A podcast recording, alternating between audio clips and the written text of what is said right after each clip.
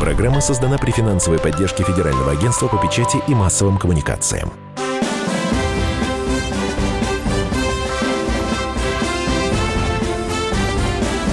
Предыстория. Мысли, факты, суждения. Здравствуйте, друзья. В студии радио «Комсомольская правда» Иван Панкин, мой коллега Павел Пряников, историк, журналист, основатель портала толкователь.ру. В первой части нашей программы мы поговорим о расстреле Лаврентия Павловича Берия. Это произошло в декабре 1953 года, как раз в эти дни. Почему так много противоречий в, обстоятельствах его ареста и расстрела? Тут можно, конечно, сказать о том, что он стал жертвой, это такая злая ирония судьбы, стал жертвой своего же наследия, потому что многих расстреляли без суда и следствия, частично и по его приказу тоже, хотя у тебя есть и другое мнение насчет э, вообще работы Лаврентия Павловича Берии и насчет того, как он выполнял свои обязанности, как он выполнял поручения Сталина. Об этом мы сейчас, конечно, поговорим, но тем не менее многие все равно были расстреляны без суда и следствия, частично и по его инициативе тоже. И его тоже расстреляли без суда и следствия вообще непонятно, был ли суд, не было ли суда. За полгода до суда его расстреляли.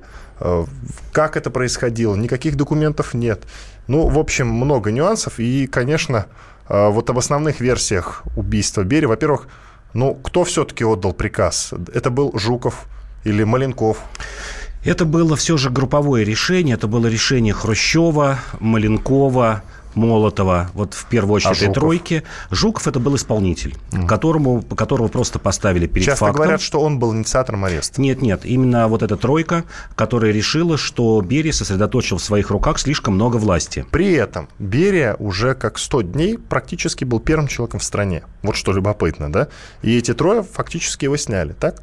Да, получается так. Но а... должен же был быть какой-то суд, ну, серьезно. А... Это должны были показать по, теле... по радио, да? Но, но ничего этого не ну, было здесь нужно понимать, что только-только закончилась эпоха Сталина.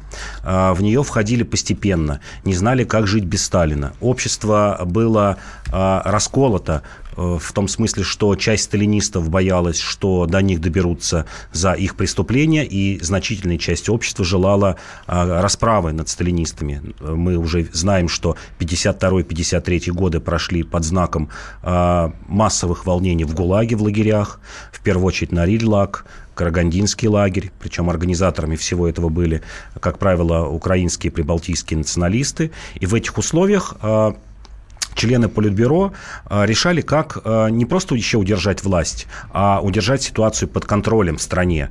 Э, никто не знал, как дальше, как дальше жить. Когда Берия провел массовую амнистию, был ее инициатором, когда выпустили почти миллион человек э, из лагерей за короткий срок. Страну тоже захватила волна массового террора. И фактически вот здесь можно говорить, что верхушка, после сталинская верхушка, она училась жить по-новому.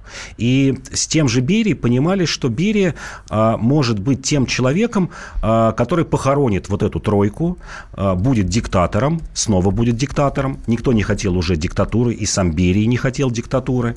Но вот эта вот мысль подспудная была, что вот в этой в тяжелой ситуации, ситуации лета 53 года, еще раз повторю, волнение по лагерям, массовая амнистия, а, никто не понимает, как отреагирует соци- социалистический лагерь а, на то, что будут уходить от а, сталинизации. И думали, что Берия действительно будет тем человеком, таким либеральным диктатором, вот как сегодня сказали бы, либеральным диктатором, Пиночетом. А, Берия предложил слишком много либерализма для той системы. И это тоже испугало и Хрущева, и Молотова, и Маленкова, и Булганина, и остальных людей. Но это... и Маленков то же самое практически предлагал.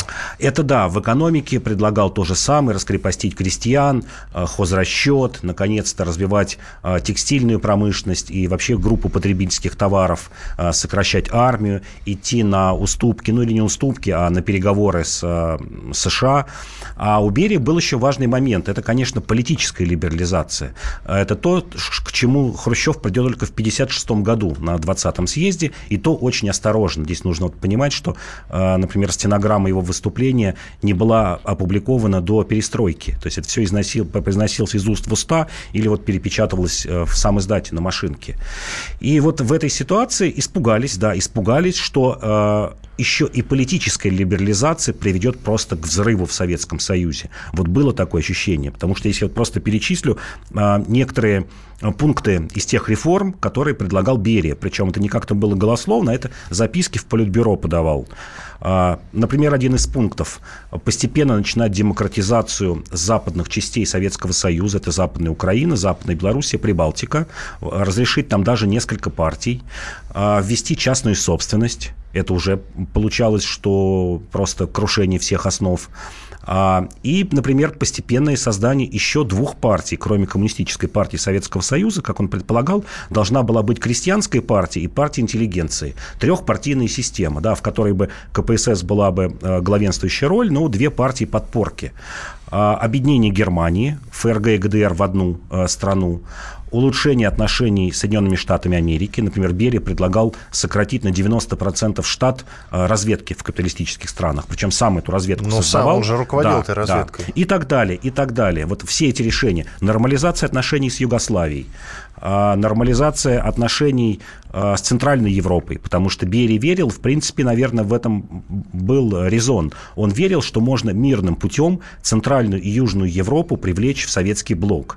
А, в первую очередь идет об Австрии, Италии, ну и там Греция – те страны, в которых были сильны либо социал-демократические, либо коммунистические движения, и как он считал, что мирным путем не нужно никакой войнушки, конвергенции. Конвергенция – это главное. Показать, а, что Советский Союз, а, вот нужно дать какой-то толчок идеологический. Вот чем отличался Советский Союз весь 20 век, ну вот с 17 и по 91 год, что это была мощная идеология, которая значительную часть западного мира принимала. Я вот просто пример скажу, что компартии Италии и Франции получали на выборах до 40%. Вот чуть-чуть не хватило, чтобы парламентским путем коммунисты в Италии и Франции в конце 40-х, в начале 50-х годов пришли к власти.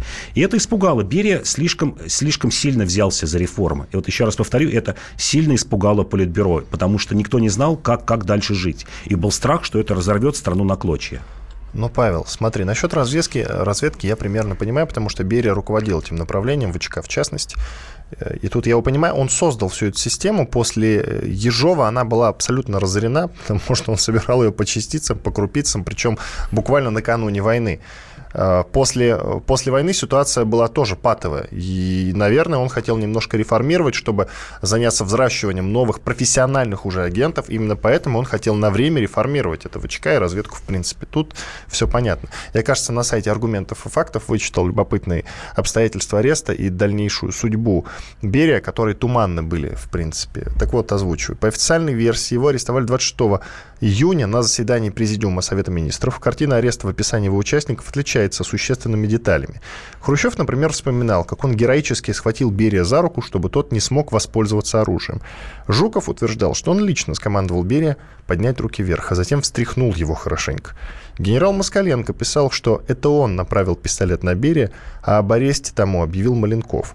В захвате Берия принимал участие и генерал-майор, начальник политуправления ВМФ Леонид Брежнев – но воспоминаний об этом эпизоде он, увы, не оставил.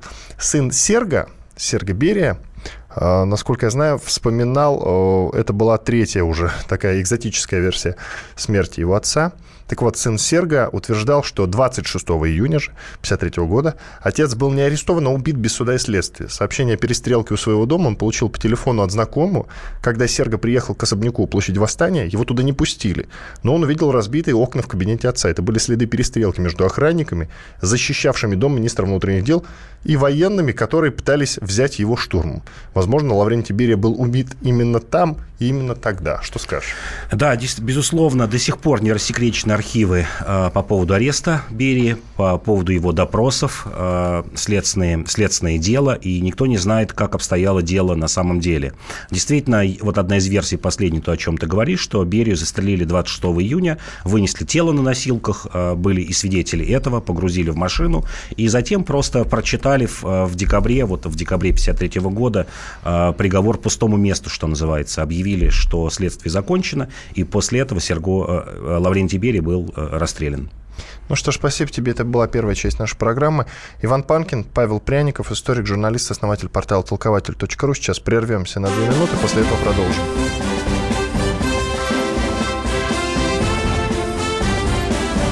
Предыстория. Мысли, факты, суждения. Спокойно, спокойно. Народного адвоката Леонида Альшанского хватит на всех. Юридические консультации в прямом эфире. Слушайте и звоните по субботам с 16 часов по московскому времени.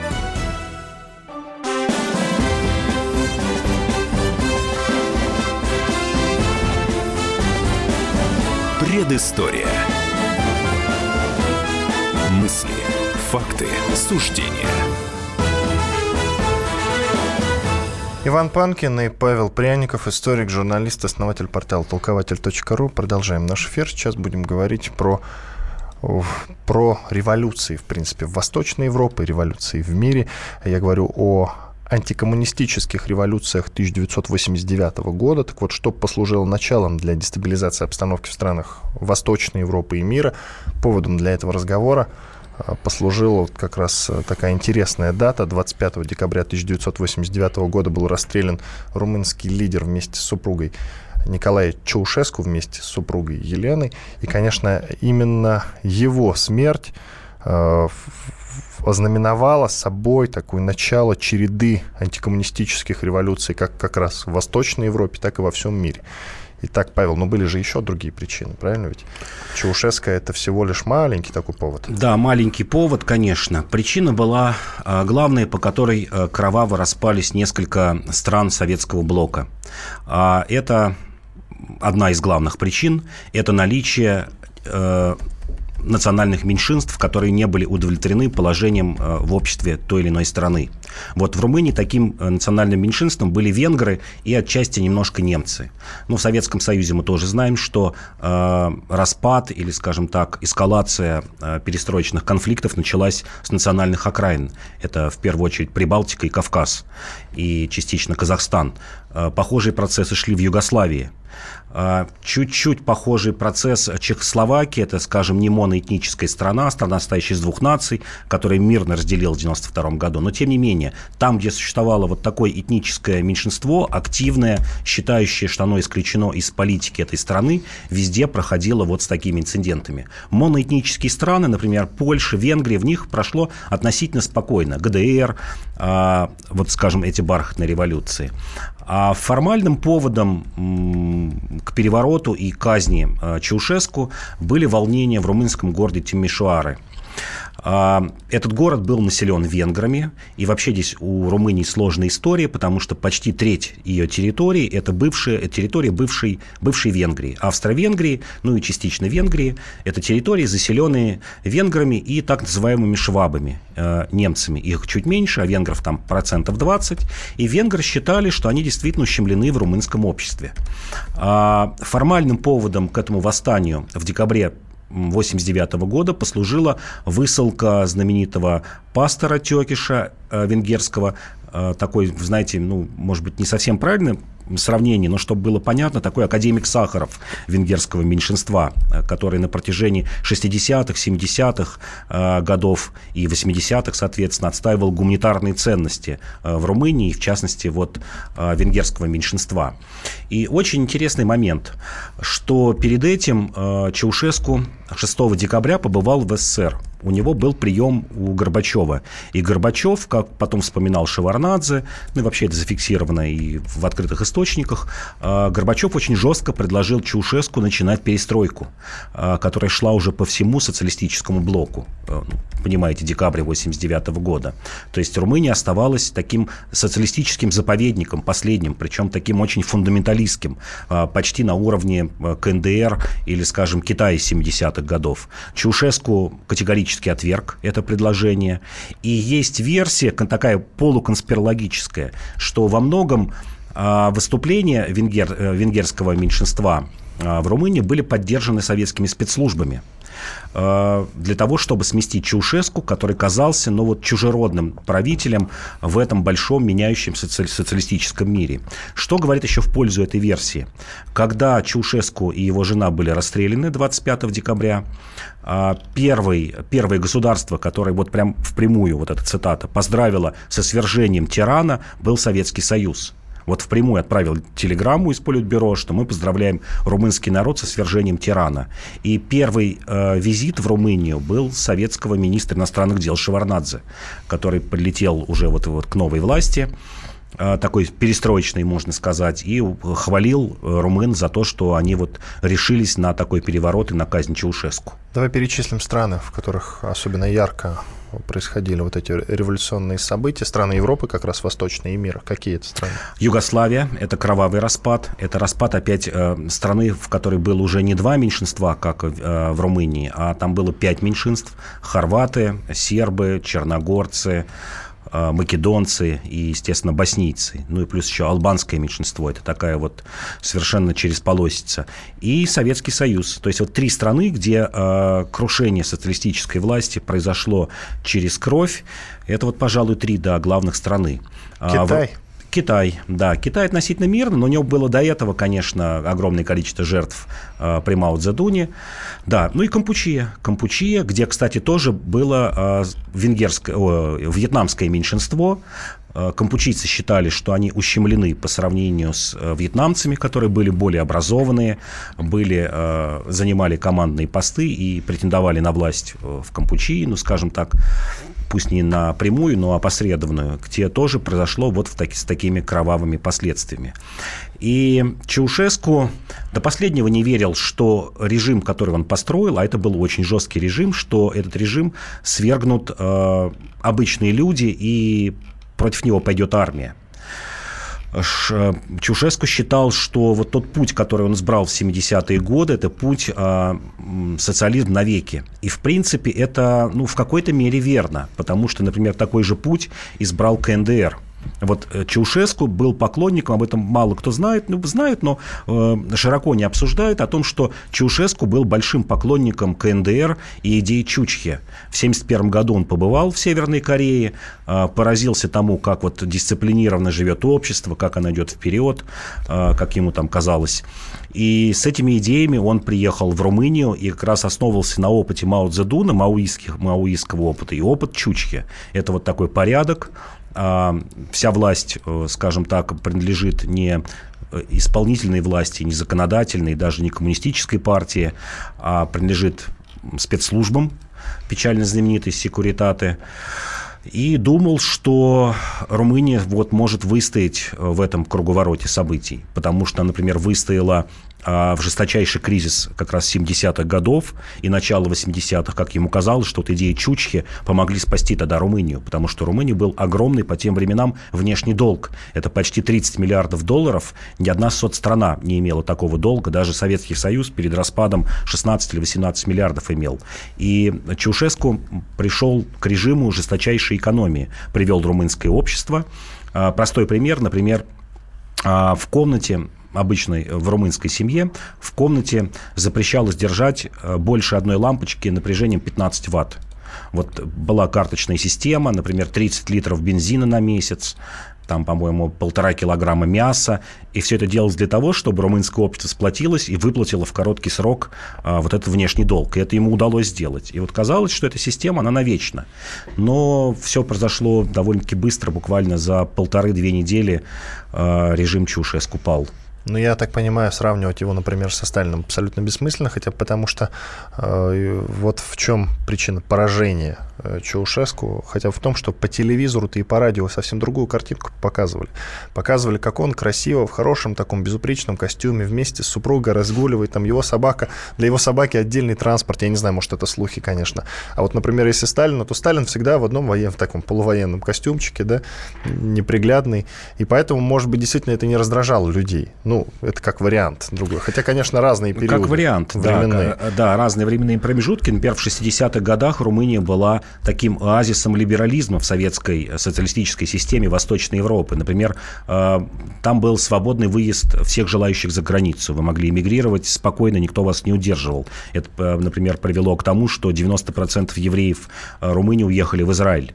70% немцев была огромная немецкая колония, тоже уехали в Германию. А, спокойно можно было выписать западную прессу. А, множество румын уезжали на заработки в Европу, в Италию, в Испанию и перечисляли деньги. И даже в 70-е годы был ну, особый режим у, у румын, скажем, внешняя политика. Они пытались лавировать между разными блоками. Оставаясь формально социалистической страной, например, они не порвали дипломатические отношения с Израилем. У них были прекрасные отношения с Соединенными Штатами Америки. У них не было такого э, внутреннего преследования а, церкви как, например, в Советском Союзе, при том же при Сталине. Это позволяло и с э, церковными иерархами Греции, и частично с э, католической церковью, с Ватиканом, венгерское меньшинство католики, иметь хорошие отношения. И вот э, Чаушеску очень умело лавировал между всеми этими блоками, и, как ему казалось, что его власть будет вечна, потому что вроде бы он все делает правильно. Да не вылавировал. Вот так. Да, да. А, смотри, любопытный момент. Кому была выгоднее все-таки смерть Чаушеску, 30 секунд России, то есть СССР, извини, или Соединенным Штатам Америки? Конечно, в первую очередь СССР. Да, СССР было выгодно. Им э, Горбачеву было интересно показать и выгодно показать миру, что меняется весь социалистический блок, и в том числе даже такая неприступная крепость, как Румыния. Иван Панкин и Павел Пряников, историк, журналист, основатель портала толкователь.ру. Сейчас на 4 минуты прервемся. После полезной рекламы и хороших новостей продолжим эфир. Оставайтесь с нами.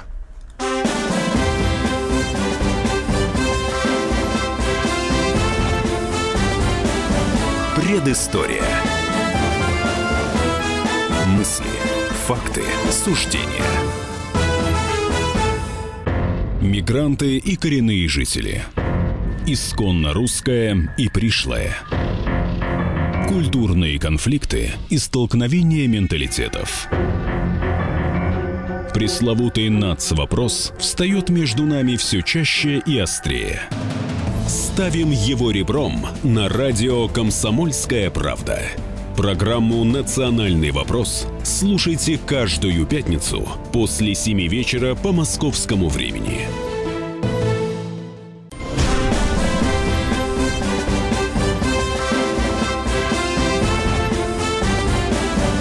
Предыстория.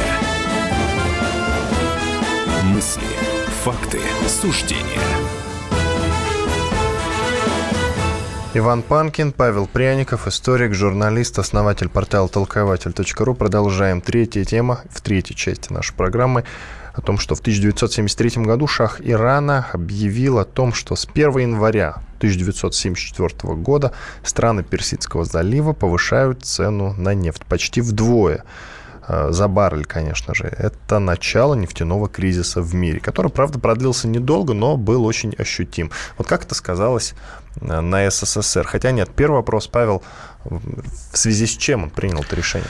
А, принял это решение. Формально поводом а, к этому решению была очередная арабо-израильская война, но это был повод. Это, конечно, не причина, а повод. Война началась в октябре 1973 года, 6 октября. 22 а видите, декабря прошло два месяца, то есть, получается, два с половиной месяца э, мусульманский мир думал и, всего, и ответил э, только в декабре. Но это был действительно повод. Причина – это желание арабских стран вести самостоятельную нефтяную политику. К этому они шли на протяжении последних 10, даже 12 лет. Э, в 60-м году образовалась ОПЕК, организация, которая стала координировать деятельность э, нефтедобывающих стран. И все это время, вот примерно с 60-го года и до середины 70-х годов, э, нефтедобывающие страны шаг за шагом пытались национализировать э, нефтяные компании, которые добывали на их территории нефть. Компании эти были в основном американские, английские, голландские, частично французские. А, и Делали это сначала, что называется, потихоньку. Увеличивали долю, например, в этих компаниях с 20% до 30%, потом довели до 50%, до 55%, что называется, вот насильно изымая а, акционерный капитал. А потом пришли к решению, что все, хватит считаться Западом, мы окрепли и можем сами определять эту нефтяную политику. И вот очередная а, арабо-израильская война послужила поводом к этому. Цены действительно взлетели с 5 долларов 12 центов за баррель э, до 11 почти с половиной э, долларов, 11 долларов 65 центов. Вот представляете, в один день цена на нефть взлетает в два с половиной раза. Это как вот сегодня, например, баррель стоит 60 долларов, а потом вдруг объявит, что завтрашнего дня или там через три дня баррель будет стоить 150 долларов. Это, конечно же, был шок для западного мира, в первую очередь для США, потому что эмбарго касалось не напрямую всего западного мира, а конкретно США. Затем под эмбарго а, попала Голландия, попал ЮАР, Португалия, еще ряд стран. К чему это все привело? Это привело к неожиданному эффекту, то что э, кроме стран ОПЕК появилось еще несколько крупных нефтедобытчиков. В первую очередь это, конечно же, Англия и Норвегия, которые стали разрабатывать месторождения Северного моря, и, конечно, Советский Союз. Советский Союз с радостью э, занял вот ту пустующую нишу в Европе, ну, в Америку еще не могли поставлять, в Европу пустующую нишу, которая вот э, образовалась после этого нефтяного эмбарго. А вот чтобы понимать, страны ОПЕК сократили продажу нефти в 1974 году на 5 миллионов баррелей в сутки. Это была огромная цифра. Она и сегодня кажется огромной. Тогда, когда мир потреблял нефть еще в два раза меньше, а, это казалось шоком. Это действительно для Америки был шок. В какой-то момент приводил даже к нормированию выдачи бензина, к резкому росту цен. А, это привело к тому, что многие нефтяные компании э, вообще собирались уйти э, с нефтяного рынка, переориентироваться на газовый рынок. Но, в конце концов, как я уже говорю, Запад смог вот в течение полугода 1974 года преодолеть, преодолеть вот те трудности, которые вызвал этот нефтяной шок. И это, конечно же, изменило серьезным образом конфигурацию всего мусульманского мира, всего арабоязычного мира и в целом мусульманского мира. Америка поняла, что она должна э, взять под контроль эту часть мира, что появились какие-то страны, которые могут диктовать Западу э, довольно-таки тяжелые условия – Америка понимала, что вот сегодня нам объявили эмбарго по нефти, а завтра объявят эмбарго еще по каким-нибудь э, сырьевым продуктам. И к чему это приведет? К тому, что э, Америка будет вынуждена вступить в войну. Об этом впрямую, например, говорил э, Киссинджер в 1975 году. Просто прямым текстом объявил странам ОПЕК, что если вы еще раз попробуете э, дестабилизировать нефтяной рынок, то Америка будет вынуждена начать войну. В какой-то мере это отрезвило Э, страны ОПЕК, но усилила э, контроль и, скажем, вмешательство Америки в жизнь Персидского залива. Ведь что мы видим после 1974-1975 года? Вот здесь надо сказать, что э, эмбарго было снято уже в следующем году, всего лишь продержалось там 4-5 месяцев в полной мере, но это заставило американцев идти уже не просто, как до этого приходили э, нефтяные компании, скажем так, экономическое вмешательство в жизнь этих э, мусульманских стран, а здесь Америка напрямую подключила спецслужбы для того, чтобы контролировать эти страны. Первое – это, конечно же, иранская революция. Это 78-79 год из Великой Исламской революции в Иране. А, американцы вырастили, ну, такого terrible, я бы сказал, мусульманского мира, который вот до сих пор э, тревожит весь суннитский мир и является, как суннитский мир считает, э, главным раздражителем. Это десятилетняя война между Ираком и Ираном, которая затронула все страны Персидского залива, привела к миллионным жертвам и привела к, в какой-то мере к дестабилизации и нефтяных экономик этих стран. К примеру, только за один 79 год в Персидском заливе было потоплено 44 нефтяных танкера, танкера, перевозивших нефть. И это были не только иранские или иракские танкеры, это были кувейтские танкеры, саудовские э, танкеры, Бахрейн, Катар, э, вот этих вот стран. Это привело э, к террористическому захвату Мекки в 1979 году. А, такое уже вот немножко событие померкло, но для арабского мира это был шок, когда огромная группа террористов врывается в главную святыню, в город, главную святыню всего мусульманского мира и пытается ее захватить. Как потом уже выяснилось позднее, там, в нулевые годы, даже не 80-е, не 90-е, в нулевые годы, это была спецоперация ЦРУ для того, чтобы настроить э, Саудовскую Аравию против Советского Союза. Э, США придумали, что значит, идейные вдохновители этого захвата Мекки Советский Союз, а исполнители были из Ливии и Ирана. Э, как раз начиналась война в Афганистане, и э, США придумала хитрую схему, как на деньги нефтедобывающих э, стран контролировать и снабжать деньгами маджахедов чтобы не Америка свои деньги тратила на поддержку и, и террористов, а тратили нефтедобывающие страны, которым внушили а, идею, что вот сегодня захват Мекки, а завтра ваши все страны захватит а, Советский Союз. Вот он сейчас вошел в Афганистан только для того, чтобы вот таким кружным путем добраться до вашей саудовской нефти. Это, в свою очередь, привело к созданию э, террористических, я бы сказал, крайне радикальных исламских групп – и их рождение мир э, переживает до сих пор. Ведь до конца 70-х годов вот тот джихад, который мы сейчас видим, террористические войны, вот эти все организации, которые запрещены в России, которые же там э, так и не назовешь, это же все возникло как раз в конце 70-х годов. Началось с того, что вот захваченную, разрушенную частично Мекку взялся э, реконструировать Усама бен Ладен – вот его строительные фирмы э, саудовско-аравийские. И затем из этого Усама бен Ладена был выращен ну, вот один из главных террористов мира. Вот кажется, такое событие, оно запустило как снежный ком вот события по всему миру. И в первую очередь, конечно, дестабилизацию на Ближнем Востоке. Ну и, конечно, как же это все-таки повлияло на СССР, а самое важное, как СССР справлялся уже в новых для себя условиях э, с вот этим нефтяным кризисом? А, повлияло это так, что СССР подсел на нефтяную иглу. Он понял, что он может не только получать валюту за проданную нефть. Это, конечно, было важно. Нефть, газ, а, нефти и газопроводы, которые Советский Союз проложил в Центральную Европу, в первую очередь, а, в Германию, Австрию, ну и так далее, газораспределительную сеть. Но, как казалось Советскому Союзу, что он с помощью а, вот этого вот газового или нефтяного оружия может диктовать, ну, хотя бы части Европы какие-то свои политические предпочтения. До определенного определенного момента так и было. Например, мы увидели все 70-е годы а, стремление ФРГ к налаживанию отношений а, с Советским Союзом. К власти там приходят социал-демократы, которые впрямую объявляют, что мы начинаем экономическое сотрудничество, забываем былые обиды, забываем, что Германия, ну и как забываем, каемся, конечно, но тем не менее давайте оставим за скобками то горе, которое Германия принесла Советскому Союзу во время Великой Отечественной войны. Но тем не менее нормализация, нормализация отношений между Германией и Советским Союзом.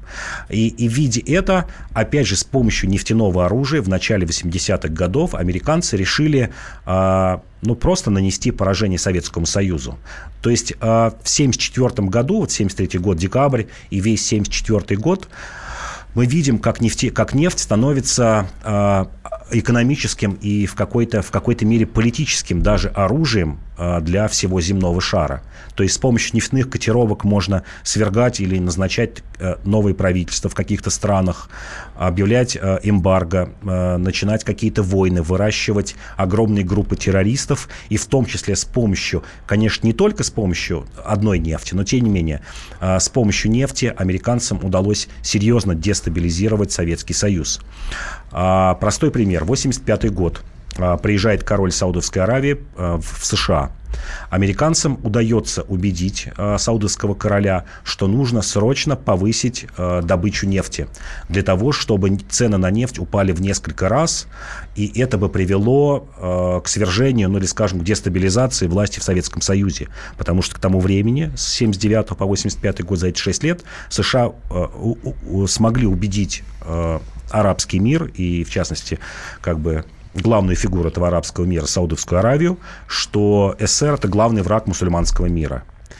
Это решение принимается. Саудовская Аравия в течение всего лишь одного года наращивает добычу нефти в пять раз. Вот вдумайтесь, начало 85 года в Саудовской Аравии добывает 2 миллиона баррелей нефти в день, начала 1986 года Саудовская Аравия добывает 10 миллионов баррелей нефти в день. В 5 раз увеличение. В принципе, вот как бы на этой отметке Саудовская Аравия примерно с тех пор и держится. И это обрушило цены в 4 раза на нефть. Нефть, которая стоила 36 долларов за баррель, 85 год, в нынешних деньгах это где-то, наверное, долларов 140-150, вот чтобы понимали, сколько стоила нефть. И ее обрушивают в 4 раза, до 9 долларов за баррель. При этом Саудовская Аравия остается в выигрыше. Нефть она увеличила добычу в 5 раз, а цены упали в 4 раза. То есть доходы Саудовской Аравии на 25% выросли. Но это нанесло, конечно, серьезный удар по Советскому Союзу. Но недолго сам по себе кризис-то длился, насколько я понимаю, да? Около он, полугода, даже да, меньше. Да, да, он был... В связи так... с чем, коротко скажи, почему так быстро э, Саудовская Аравия пошла на попятную? А, пошла на попятную, потому что ее бюджет сильно зависел от поступлений на нефть. И они, могли, они понимали, что слишком долго держать низкие цены на нефть, это будет удар и по Саудовской Аравии. Спасибо, Иван Панкин. Павел Пряников, историк, журналист, основатель портала толкователь.ру. Сейчас прервемся на пару минут. Через, ну, после перерыва будем говорить про Молотова. Оставайтесь с нами на радио «Комсомольская правда».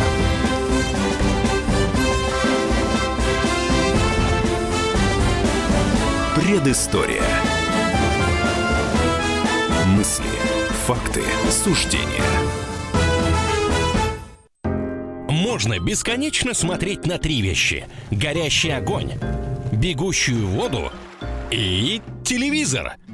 А телевидение можно еще и бесконечно слушать в нашем эфире – Потому что ведущие Егор Арефьев и Сергей Ефимов просто огонь. И никакой воды. Только главное, что стоит посмотреть, а чего лучше никогда не видеть. Глядя в телевизор.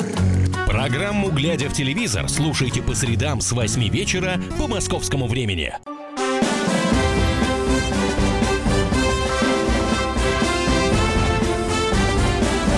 Предыстория.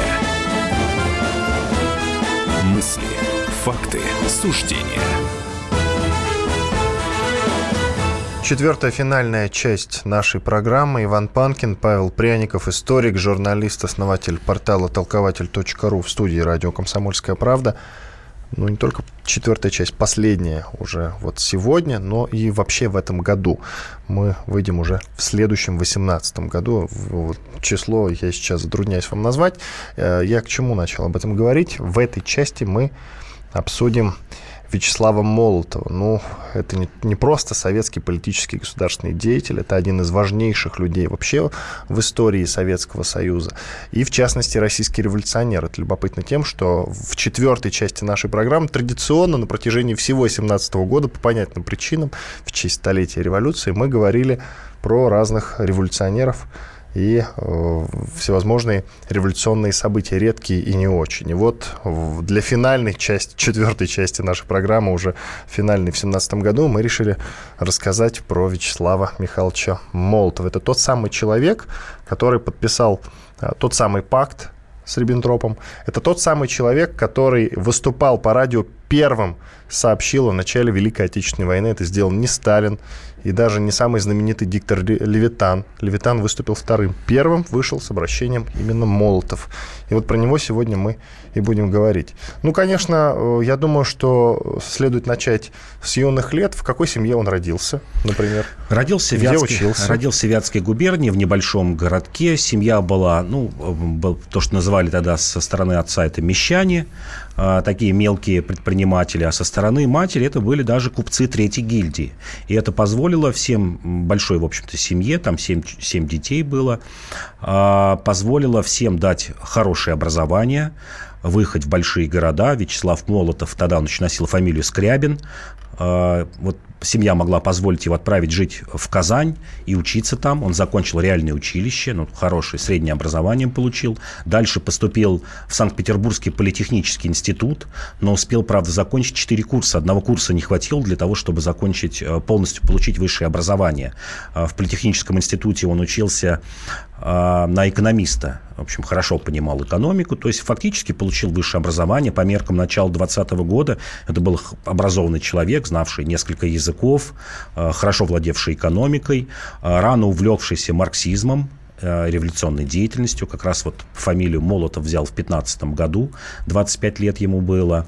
Но при этом был, я бы так сказал, не фанатичный революционер, не тот, который рвется на баррикады, вот в прямом смысле слова на баррикады, первой революции 905-7 года или там 17 года, участвовать в гражданской войне. Мы много рассказывали о таких революционерах. Это скорее такой крепкий функционер, очень ответственный человек, умный, вдумчивый, то, что по тем временам э, было, ну, наверное, редкостью. Людей с высшим образованием-то было немного, 0,6%. А главное, ответственный, на которого можно было положиться. Все отмечают эту черту Молотова, и у него даже было прозвище такое – ну вот извиняюсь за сленг, его звали либо чугунные, либо каменные задницы. А Черчилль, который несколько раз встречался с Молотовым, дал ему краткое определение. Это робот. вот он называл Молотова, это робот. Вот в смысле и работоспособности, и какой-то меланхоличности, строгости, ответственности. Это вот были такие внешние впечатления людей, знавших хорошо Молотова. С другой стороны, э, робот — это устройство, которое выполняет э, чьи-то указания. Это, это тоже было, да. да. Молотов э, рано познакомился со Сталиным. Он работал в газете «Правда», подрабатывал. Вот учился в институте в политехническом, в Петербургском, и подрабатывал в газете «Правда» ответственным секретарем 12-13 год и познакомился со Сталиным. И как-то, ну вот в, э, не в, в каком-то в смысле э, сексуальном, а влюбился в Сталина. Это вот все отмечали, признал Сталина как авторитет. Но это было понятно почему, потому что... Ну, Какой это год, извини? 12-13 год. Угу. А, то есть Молотову 22 года, Сталин старше его на 11 лет, уже человек, который побывал в тюрьмах, у которого героическая биография. Я вот так понимаю, почему такого книжного в какой-то мере юношу, а, который в тюрьмах не сидел, было у него две ссылки по два года, но это все же не тюрьмы. А, что вот он признал в Сталине авторитета. И это во многом, наверное, и спасло Молотова, что он всегда признавал себя вторым человеком, не претендовал на власть, на какое-то главенство. Ведь много людей себя погубило, но в глазах Сталина именно тем, что они претендовали либо на какой-то идеологический авторитет, либо на руководство партией. Это и Троцкий, Бухарин, и Зиновьев, и все остальные люди, которые выходили и в прямом смысле говорил, нет, я знаю лучше, чем ты, вот должен только я этим заниматься. Молотов всегда знал такую некоторую подчиненную роль. И символично даже, что именно Молотов занимал пост секретаря э, коммунистической партии. Тот пост в 21 году. Тот пост, который спустя два года займет Сталин, но станет уже генеральным секретарем. То есть один, скажем так, функционер сменил другого на этом посту. Вот а, остался бы Молотов, возможно, он был бы тоже лидером партии, конечно, другим, но тем не менее, э, тот, который вырос из этой должности. И Сталин в какой-то мере, конечно же, уважал, уважал вот эти все качества Молотова, что что на него можно положиться, ему можно доверять. И Молотову вот редкий случай, скажем так, из людей из Политбюро 30, 30-х э, годов э, Молотову единственному удавалось иногда противоречить Сталину, э, кого-то защищать, спасать. Например, когда Молотов пришел руководить Министерством иностранных дел в 1939 году, сменил на этом посту комиссара Литвинова, но одно из предложений было ну, начать арестовать и начать какой-то судебный процесс над Литвиновым. Вот Молотов смог убедить Сталина, что этого делать не надо. Молотов единственный в 1936 году решился на то, чтобы открыто на заседании президиума а, заявить Сталину, что нельзя а, заводить уголовное дело и судить Каменева и Зиновьева, потому что это старые большевики, это очень плохо повлияет на партию. А, конечно же, их судили, но тем не менее, мало кто уже мог в 1936 году вот в открытую встать и решиться на такие заявления Сталину. И под конец, э, что самое интересное, под конец жизни, до конца жизни Молотов так и оставался убежденным сталинистом, несмотря на то, что его жена Полина Жемчужина э, была отправлена в ссылку. Кстати, была жена его первым женщиной-министром ну пусть такая должность э, не очень высокая, министр рыбного хозяйства, но тем не менее, первая женщина-министр в советском а, правительстве.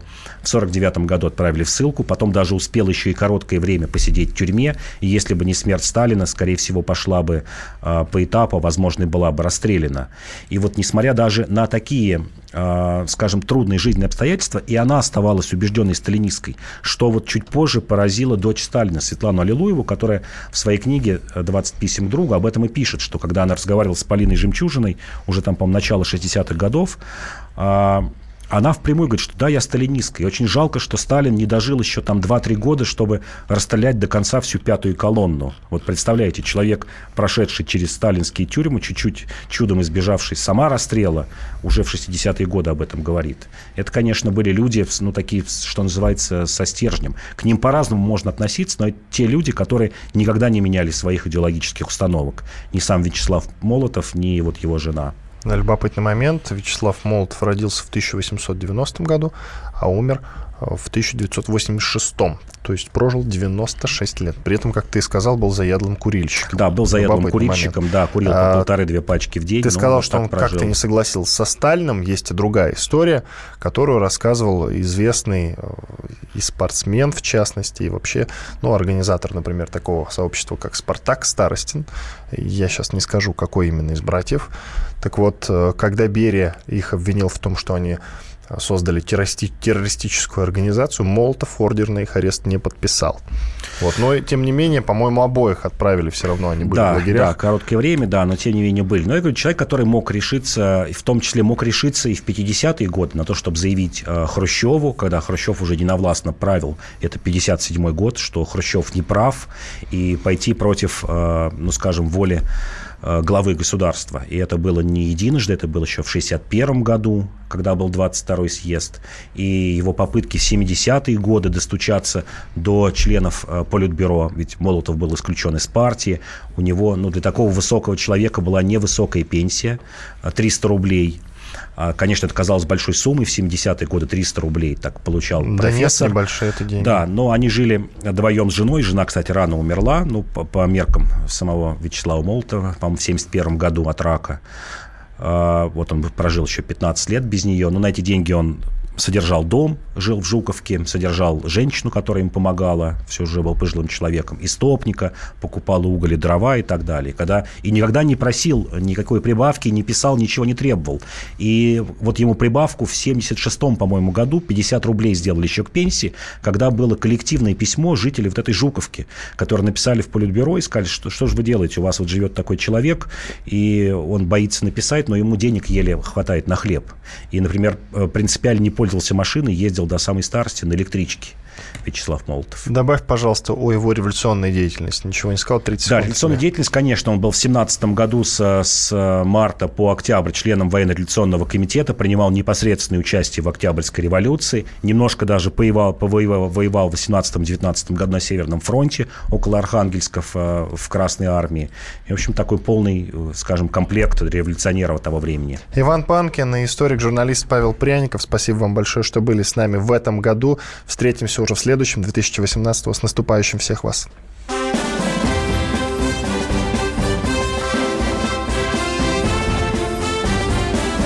Предыстория. Мысли, факты, суждения. Программа создана при финансовой поддержке Федерального агентства по печати и массовым коммуникациям. Товарищи солдаты и офицеры российской армии. Полковник Баронец разрешает обратиться. Звоните и задавайте накопившиеся вопросы. Угроза НАТО, жилье для военнослужащих и перевооружение России. Обо всем этом Виктор Баронец знает лучше других. Программу «Военное ревю» слушайте по будням в 11 утра и в 5 вечера по московскому времени.